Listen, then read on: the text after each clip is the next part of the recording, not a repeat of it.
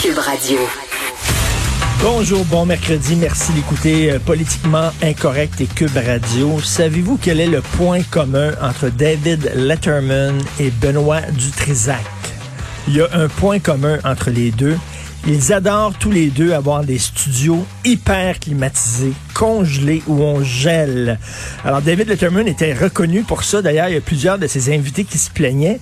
C'était très très froid dans le studio où il faisait son talk show et lui, c'est lui qui le demandait.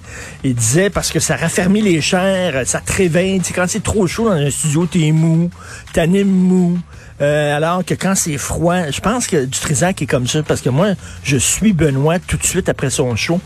Puis je rentre tout le temps dans le studio. Ma première affaire que je fais, c'est de monter le chauffage. Benoît, on gèle dans ton studio. Je sais pas c'est quoi, il a peur de s'endormir s'il fait trop chaud. Il fait comme moins 15 quand je rentre dans le studio. Là, je t'ai un peu ça à 22. Là. On est bien, j'étais un petit frileux.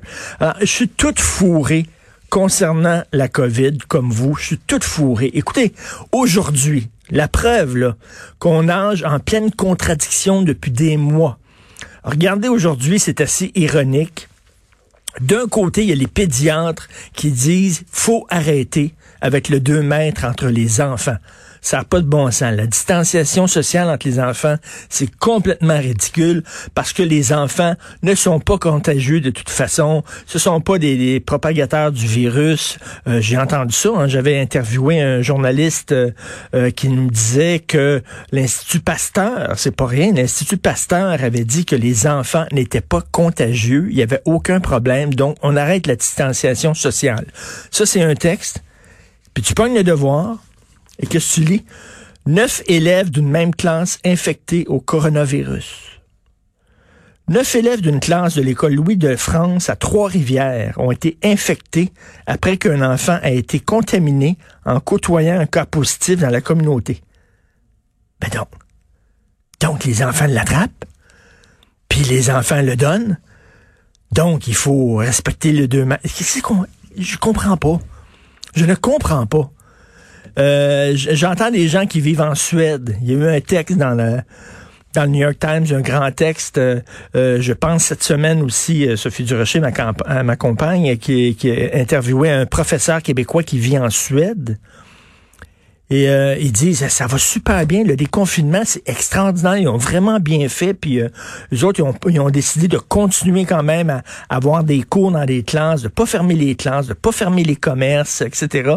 Et ça fonctionne bien. Puis là, aujourd'hui, tu regardes la télévision, puis qu'est-ce que tu vois?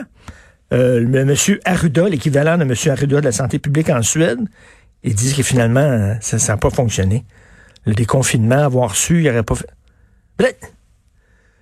je suis fourré ben. Êtes-vous comme ça, vous autres? On lit des affaires, puis les, scientifiques se contredisent et disent une chose et son contraire.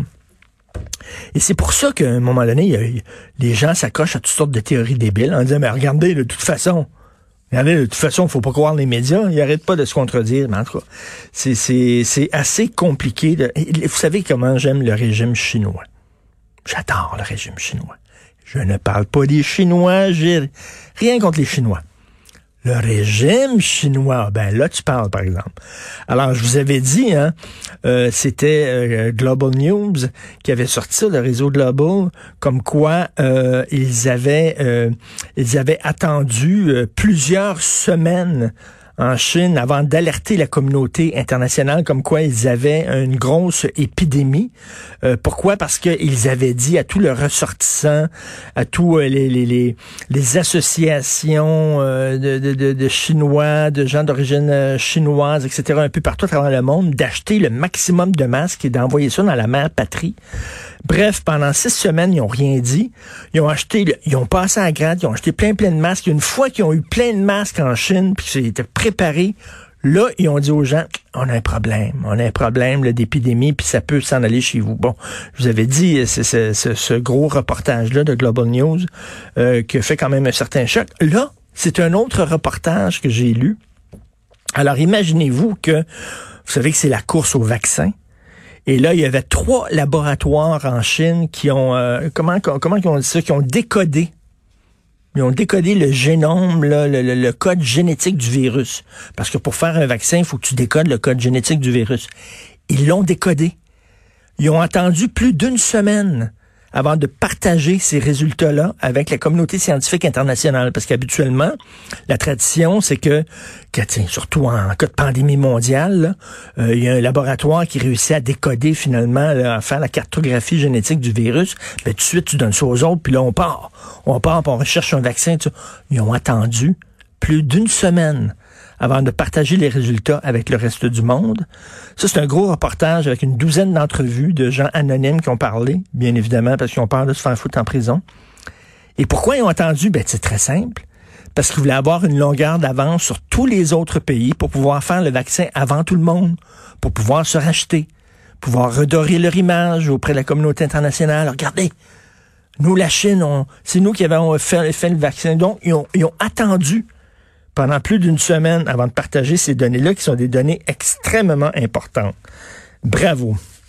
Si vous nous écoutez de l'extérieur de Montréal, venez pas en ville. Venez pas en ville, c'est fou. C'est pire que jamais. C'est fou. On le savait avant, les cons oranges, les travaux, puis tout ça, c'était complètement délirant. Mais là, les travaux ont repris. Et en plus de ça, la, la ricaneuse, comme dirait Gilles Proux, la ricaneuse, la mairesse Valérie Plante, à trip, elle barre des rues. Ils ont vraiment des trips particuliers dans ce parti-là. Hein. Il y avait Luc Ferrandez, lui se réveillait dans le plein milieu de la nuit, puis allait changer la direction des rues sur le plateau. ça te faisait triper. Il prenait la flèche, puis il changeait ça. Puis là, il y a une rue qui descendait, puis non, non, non, elle montait. Lui, il tripait bien raide là-dessus, je sais pas. Elle, c'est de fermer des rues. Oh, c'est comme enlever des places de stationnement. C'est son trip, ça la fait jouir. Chaque place de stationnement qui est enlevée, elle a un petit buzz. OK? Et là, ça n'a plus aucun Christy de bon sens. En ville, ça n'a aucun. Tu peux stationner nulle part. Je lisais un tweet de Jean-Michel Dufault, que vous connaissez bien, Jean-Michel Dufault, chroniqueur, euh, grand voyageur.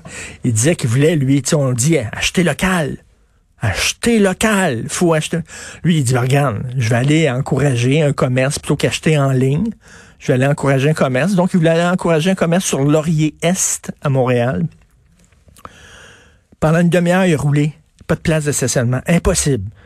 Non, seulement sur Laurier, mais les autres rues, impossible. Parce qu'il dit, pendant ce temps-là, moi, je brûlais du gaz. Tu sais, la ricaneuse écolo, là, pendant ce temps-là, moi, je brûlais du gaz, là, à effet de serre.